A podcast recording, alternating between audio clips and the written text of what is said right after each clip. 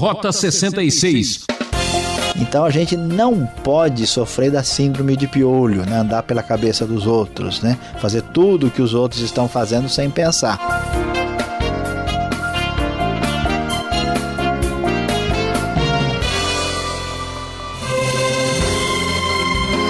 É, tem gente coçando a cabeça. Estamos realizando um rali no terceiro livro da Bíblia, o livro de Levítico. Eu sou Beltrão convidando você a mais um estudo aqui no programa Rota 66. Hoje vamos destacar dois capítulos 17 e o 19. É isso mesmo. E o professor Luiz Saião traz o tema Nada de ser um fora da lei. Ética, honestidade e santidade fazem parte da vida do crente. Se você acha que pode ser justo com suas próprias forças, cuidado! Não tente, não invente. Leia a Bíblia como a gente.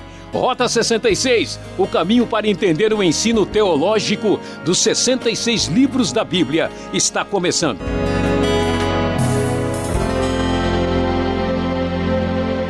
Conforme nós podemos observar, o livro de Levítico continua enfatizando a importância da santidade diante de Deus.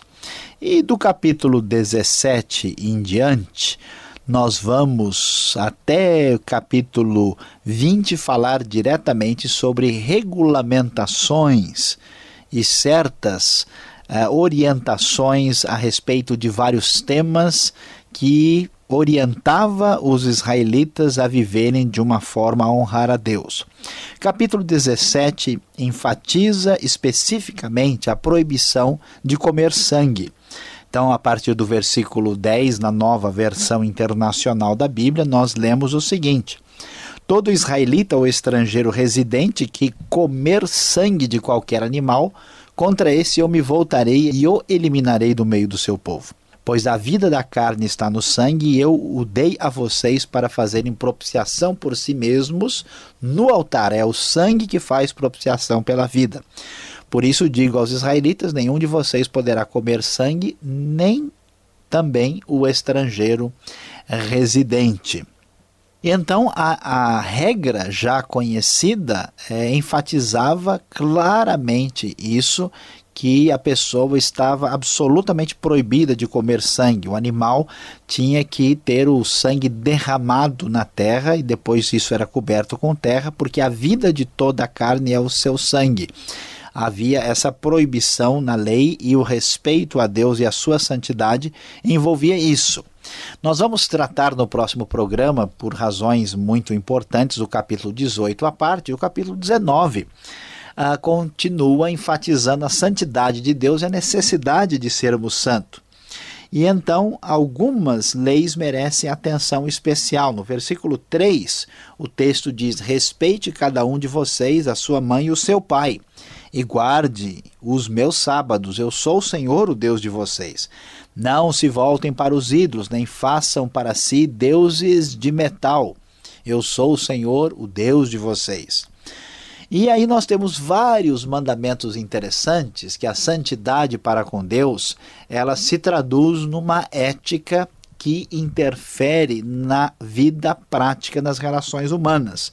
E a partir do versículo 9, muitos mandamentos de natureza social é, aparecem aqui e são muito importantes e significativos. Diz o verso 9, por exemplo: Quando fizerem a colheita da sua terra, não colham até as extremidades da lavoura, nem ajuntem as espigas caídas da colheita. Não passem duas vezes pela sua vinha, nem apanhem as uvas que tiverem caído, deixem-nas para o necessitado e para o estrangeiro. Eu sou o Senhor, o Deus de vocês. Não furtem, não mintam, não enganem uns aos outros, não jurem falsamente pelo meu nome, profanando o nome de Deus, eu sou o Senhor. Não oprimam nem roubem o seu próximo, não retenham, atenção, versículo 13, segunda parte, não retenham até amanhã do dia seguinte o pagamento de um diarista não amaldiçoem o surdo, nem ponham pedra de tropeço à frente do cego, mas temo seu Deus, eu sou o Senhor. Não cometam injustiça num julgamento, não favoreçam os pobres, nem procurem agradar os grandes, mas julgue o seu próximo com justiça. É interessante que vários desses mandamentos mostram uma preocupação com os mais fracos, com os necessitados, para que eles não fossem explorados de maneira injusta dentro da própria sociedade. Não espalhem calúnias entre o povo, não se levante contra a vida do seu próximo. Não guardem ódio contra o seu irmão no coração. Antes repreendam com franqueza o seu próximo, para que por causa dele não sofram as consequências de um pecado. Não procurem vingança nem guardem rancor, diz o versículo 18. Obedeçam às minhas leis, não cruzem diferentes espécies de animais, não plantem duas espécies de sementes na sua lavoura, não usem roupas feitas com dois tipos de tecido. Mandamento aqui que estava preocupado com a ideia de buscar algum tipo de Uh, misticismo, algum tipo de cruzamento uh, diferente que saísse daquilo que Deus tinha colocado como padrão quando se faziam essas coisas, não se fazia como se faz hoje. A ideia era outra. Então, a busca dessa, dessa diferença tinha associação com o paganismo. Ah, se um homem se deitar com uma escrava que não tiver sido resgatada, ah, que essa escrava havia sido prometida a outro homem, diz o versículo 20, eles deveriam receber a punição, ah, mas não seriam mortos. E assim também eles deveriam ah, oferecer sacrifício pelo pecado que cometeram.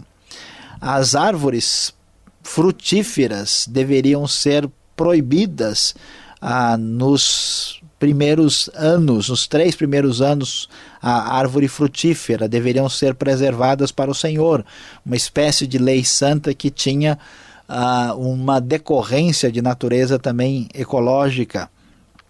Não comam nada com sangue, não pratiquem adivinhação nem feitiçaria, não cortem o cabelo dos lados da cabeça, nem aparem as pontas da barba. Provavelmente esse mandamento, a semelhança do que aparece no 19, tinha a ver com os problemas ligados ao paganismo. Não façam cortes no corpo por causa dos mortos, nem façam tatuagens. Versículo de número 28. Ninguém deve desonrar a sua filha, tornando uma prostituta. A terra vai se entregar à prostituição e se encherá de perversidade.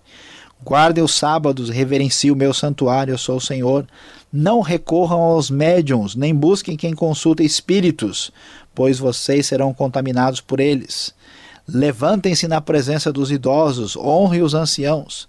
Quando o estrangeiro viver na terra de vocês, não o maltratem o estrangeiro deve ser tratado como natural da terra, amem-no como a si mesmos. Não usem medidas desonestas quando medirem comprimento, peso ou quantidade. Usem balanças de pesos honestos. Eu sou o Senhor, o Deus de vocês, que os tirei da terra do Egito. Obedeçam a todos os meus decretos e todas as minhas leis. Eu sou o Senhor. Como vemos, o Deus Santo é um Deus ético. A santidade perante o Senhor, a santidade ritual e do culto, deveria ser traduzido por uma vida marcada por um comportamento que agrada a Deus, que está baseado nisso. É muito importante destacar que a base para toda ação correta que a lei tinha é a seguinte: eu sou o Senhor, o Deus de vocês. A base do comportamento correto, da ética da lei, não pode ser a sociedade, porque a sociedade cada hora tem uma ideia diferente. Não pode ser o ser humano, não pode ser a natureza. A base transcende o mundo natural, a base é o próprio Deus. Então as regras são claras.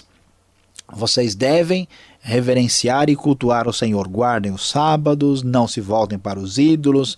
Vocês devem adorar a Deus da maneira correta. Vocês devem respeitar o próximo e o semelhante. E com uma palavra especialmente importante de não se aproveitar de quem está debaixo do seu poder e da sua força. E vocês não devem procurar uma outra fonte de poder para resolver as suas dificuldades. Não procurem outros ídolos, não busquem a feitiçaria, não procure consultar espíritos, você deve procurar o próprio Deus. A lei de Deus é cheia de sabedoria.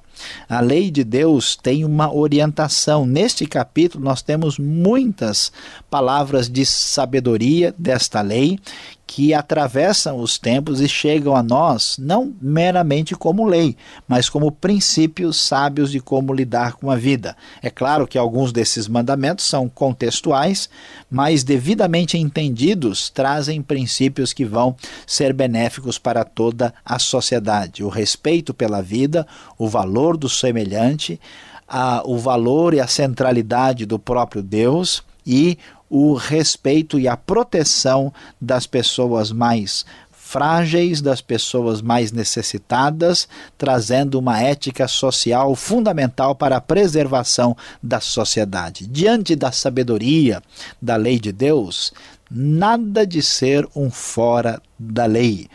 Ouça a palavra que mantinha os israelitas dentro da obediência a Deus e aplique os princípios que saem desse texto e certamente beneficiam a todos que deles desfrutam.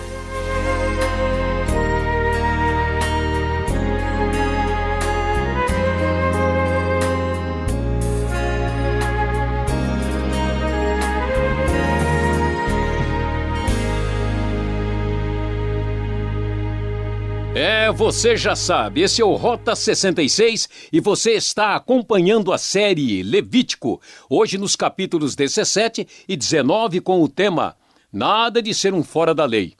Que tal fazer uma visitinha ao correio? Seria uma alegria receber a sua correspondência. Escreva para Caixa Postal 18.113 CEP 04626-970 São Paulo, capital. E-mail rota66 arroba transmundial.com.br. Estamos aguardando a sua mensagem.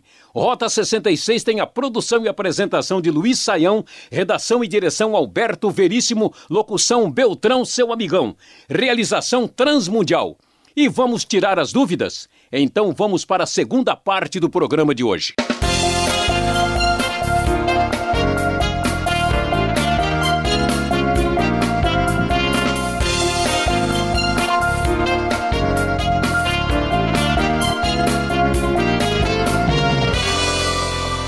Agora o momento prático da nossa aula. Professor Saião, Levítico 17, aí a gente pulou, foi para o 19 e estamos aqui no regimento interno deste povo. Levantar-se diante do idoso, olha as perguntas, olha as proibições, as leis. E até amar o estrangeiro. Isso é importante, isso tem tanta relevância assim de estar num código de observação que eles tinham que obedecer? É, Alberto, uh, de fato, o problema sério de toda a sociedade é quando as relações humanas se deterioram, onde o próximo vira inimigo e se torna uma ameaça. E a gente está vendo isso no mundo todo, que se espalha com violência e ruptura entre as pessoas. E a questão é a seguinte: o idoso ele, ele merece uma atenção especial porque ele representa a base de onde eu vim. Né? Se eu não respeito o pai, a mãe, o avô e a avó, eu não terei nenhum tipo de respeito a ninguém na sociedade. A pessoa que não aprende a valorizar a sabedoria, a experiência do passado e ela perde esse santo temor de um relacionamento diferenciado, ela se torna uma pessoa perversa. Então, uma sociedade que hoje começa a falar em eutanásia, uma sociedade que despreza os idosos, é uma sociedade doente. Por isso esse princípio é tão importante. E amar o estrangeiro. O mundo de hoje vive numa espécie de grande obsessão por poder. Então, nós temos, por exemplo, muitas nações ricas que recebem muitos imigrantes estrangeiros e esses imigrantes são oprimidos, maltratados, acabam, vamos dizer, fazendo coisas que ninguém quer fazer, beneficiando a vida dos outros e são maltratados. No Brasil mesmo, nós temos aí, graças a Deus, um ambiente muito melhor, mas mesmo assim, nós temos milhares de estrangeiros que vivem no nosso país, só na cidade de São Paulo, mais de 500 mil. E muitas vezes alguns, especialmente mais pobres, né, alguns que vêm de alguns países da América Latina ou de outros lugares, estão uh, sofrendo bastante para sobreviver aqui, né? E muita gente aproveita para explorar Né? E aí Deus diz para o israelita: vocês sabem o que é ser estrangeiro, você sabe o que é ser imigrante. Então ninguém pode discriminar e maltratar nenhuma outra pessoa por causa da sua origem, por causa da sua nacionalidade. A ordem de Deus é muito séria, a gente tem que considerar isso.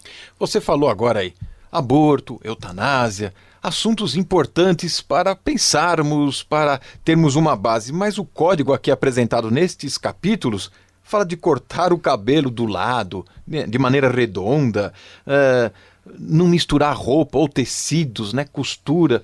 É um negócio estranho, né, para quem tem outros assuntos mais importantes para uh, apresentar, né?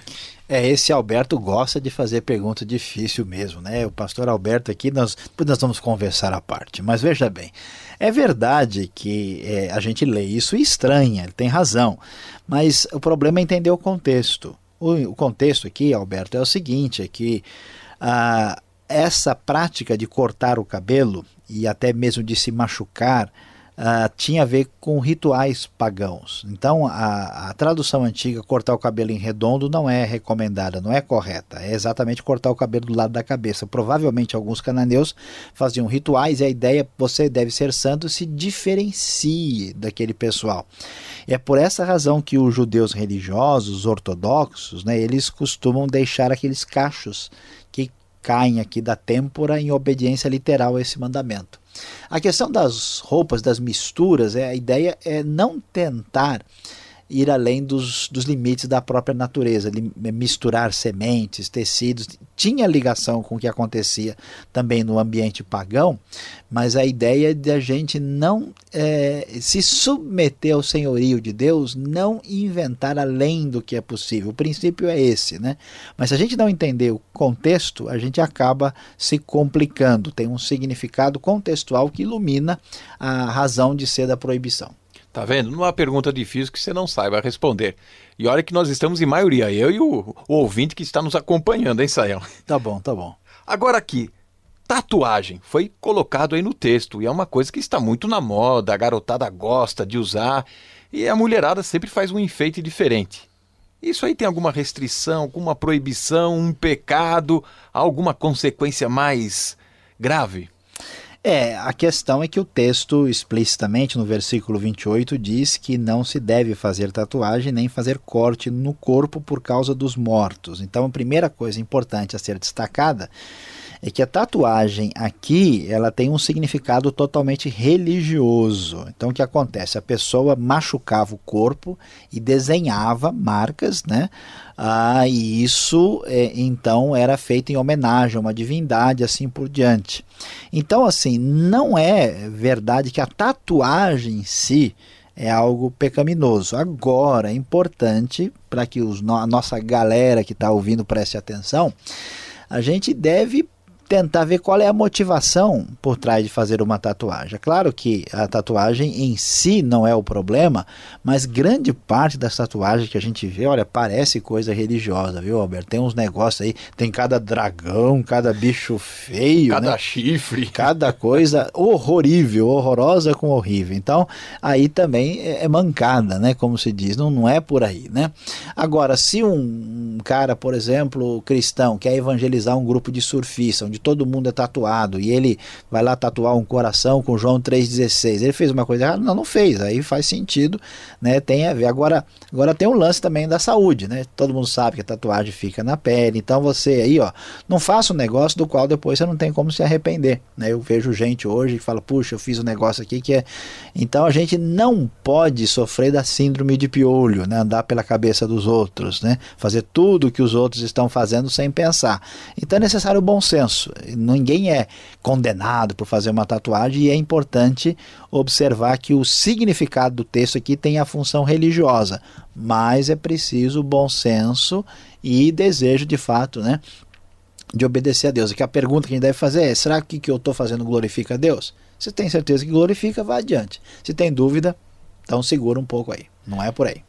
Um texto aqui que chama atenção, preocupa e até entristece. Diz aqui: entregar a filha à prostituição. Isso lá em Israel, o povo de Deus, acontecia? Acontece? Olha, Alberto, o foco do capítulo, em grande parte, é não permitir que os mais fracos sejam explorados de maneira indigna. Então, o que acontece? Existe a exploração do pobre, do que tem deficiência física, como acontece aqui com o cego uh, e com o surdo, no texto propriamente dito, e uma criança ela não tem como resistir, ela não sabe de nada. Né? Então, às vezes, uma família, por razões econômicas ou quaisquer que sejam, poderia ser assim levada a fazer isso que era comum no mundo pagão.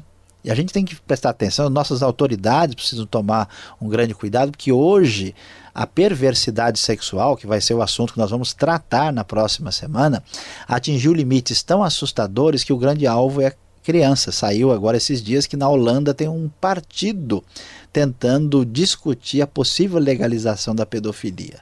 Nós sabemos que no Brasil muitas pessoas estão praticamente, Alberto, vendendo a filha para prostituição. Não pode fazer isso. Que pouca vergonha. Onde já se viu uma coisa dessa?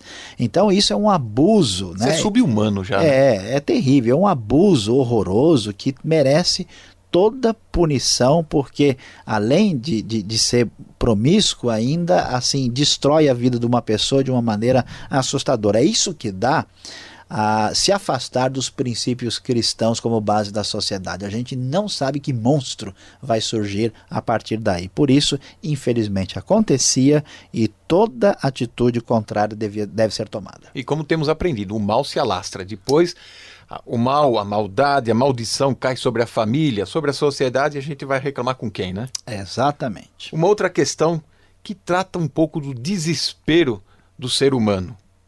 Consultar espíritos mortos, tentar adivinhar, parece que foi proibido isso no meio do povo de Deus, né?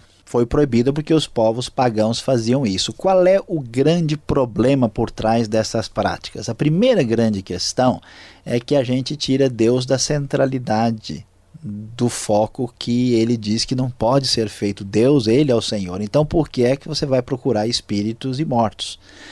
E o problema é que você se envolvendo com isso, você depois pode trazer problemas sérios para sua própria vida. Então você não sabe com que você está mexendo. Aquilo que parece bom pode ser muito perverso e enganador. Segundo, é que a gente tem que aceitar a realidade da vida. Quando uma pessoa morre, ela está nas mãos de Deus. Quando a gente não aceita a realidade né, do, do, do, do, que aconteceu com o homem no pecado e quer trazer a pessoa de volta a todo custo, a gente não vai conseguir fazer isso. A gente corre o risco de entrar aí por um caminho perigoso. Por isso, essa falta de aceitação de que Deus está no controle e no poder e essa espécie de chateação misturada com revolta, tentando mudar as coisas que não estão no seu poder, não vão trazer caminhos de solução. Então, a ordem bíblica que permanece para nós, olha, consulte a palavra de Deus. Busque o próprio Deus, deixe os espíritos e os mortos de lado, porque não é por aí não. É, não invente, né? Fique com a palavra é, de Deus, certo? Não invente, não tente diferente, leia a Bíblia com a gente, é isso aí. Gostei dessa. E você fica mais um pouquinho com a gente, vem a aplicação de tudo isso que nós falamos para o seu coração.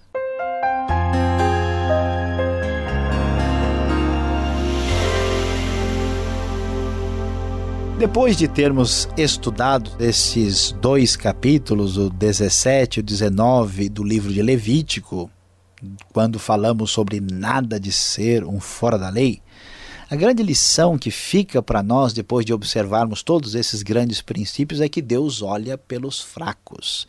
Vivemos num mundo difícil, onde a competição favorece os mais fortes, onde milhares de pessoas vivem na pobreza, na favela, na enfermidade, vivem num sofrimento tremendo, pessoas deficientes são largadas, idosos são abandonados pelos filhos, crianças vivem nas ruas, pessoas realmente pobres e necessitadas. Esse texto diz: olha, cuidado, não oprima o imigrante, não trate mal do estrangeiro, não se aproveite do surdo, da criança, porque Deus sabe do que está acontecendo e ele certamente é vingador dessas coisas perversas. A grande alegria para o nosso coração que o Deus de toda lei, o Deus de toda bênção, é o Deus que olha pelo necessitado, pelo fraco, como você, como eu, como aqueles que estão numa situação de necessidade, e isso é tremendamente confortante para o nosso coração. Que Deus abençoe aqueles que estão em fragilidade e aqueles que se fazem frágeis, reconhecendo que só Deus é o Senhor de todo poder e toda fortaleza.